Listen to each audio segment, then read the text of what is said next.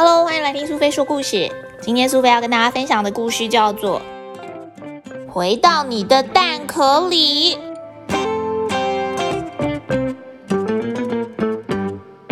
豆豆是爸爸妈妈最心爱的宝贝，所以每当爸爸妈妈叫他小宝贝的时候，豆豆都超级开心。这一天，爸爸妈妈说要给他看一个东西。喂，豆豆，我们家又有一个新的小宝贝了，你看看这颗蛋。什么宝贝？明明我才是宝贝，为什么他们要叫这个圆圆的东西小宝贝呢？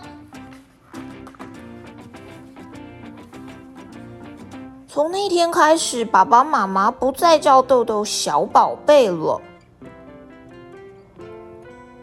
豆豆，你看看这个宝贝是你的弟弟或是妹妹哦。哎，小宝贝，豆豆哥哥来看你喽！你到底是弟弟还是妹妹啊？豆豆一点都开心不起来。爸爸跟妈妈围绕着那颗蛋，好像心情很好的样子。豆豆心里想：哼，明明我才是宝贝，为什么一直叫这个家伙宝贝呢？豆豆把那颗蛋的事情告诉他的好朋友珊珊。珊珊告诉他。哎，我告诉你哦，再过不久，你的弟弟就从那个蛋里面跑出来。到时候你一定要记得做一件事情。哦，什么事情？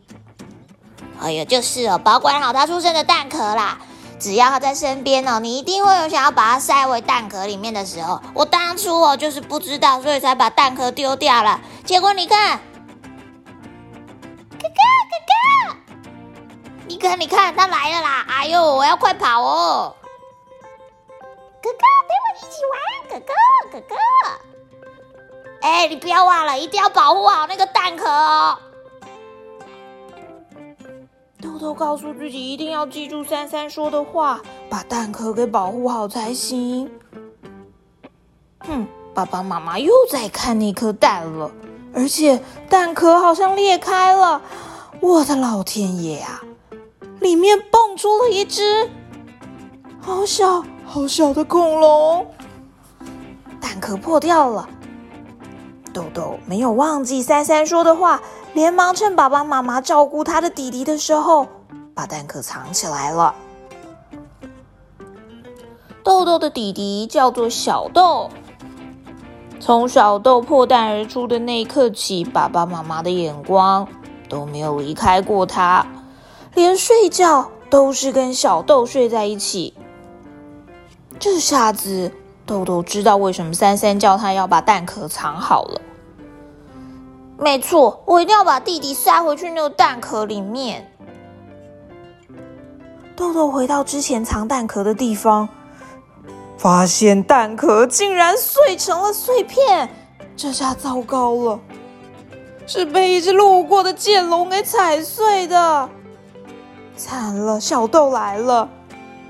哥哥，哥哥，你跟我玩嘛？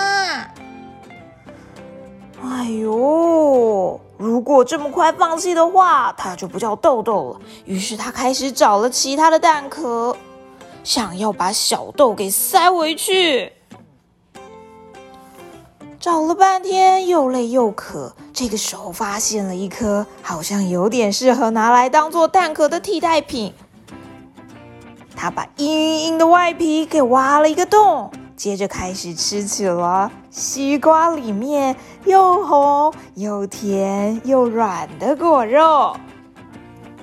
吃着吃着，好像腾出了一点空间来了，他就把小豆给塞进西瓜里，但小豆好像没办法全部进去西瓜里，多好，还露出了他的大头。这个时候，豆豆觉得弟弟好像有点可爱，于是两只小恐龙便一起吃起了西瓜来了呢。不知道是不是因为刚吃完西瓜，肚子好饱，豆豆忍不住打瞌睡了。不小心睡着的豆豆突然被小豆的叫声惊醒。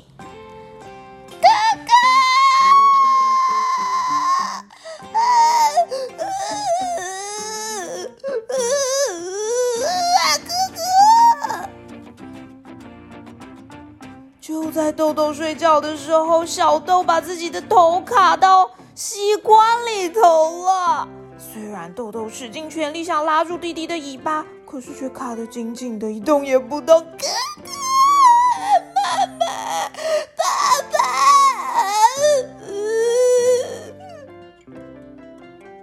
这下好了，小豆，他的头变成了一颗大西瓜，只剩下脚露在外面了。小豆哭得好大声，看起来好难过。豆豆心里想：一定得想办法才行。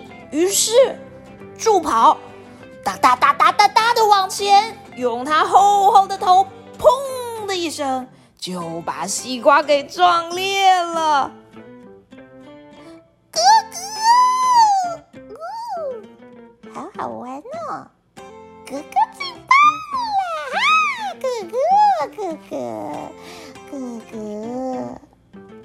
从这天起，豆豆还有他的弟弟小豆经常一起玩撞头的游戏。毕竟他们是厚头龙啊，又厚又重又大的头就是他们的正字标记。两个人，他们不止偶尔哦，而是天天都会吵架。不过，兄弟嘛，不就是这么回事吗？越吵，感情越好。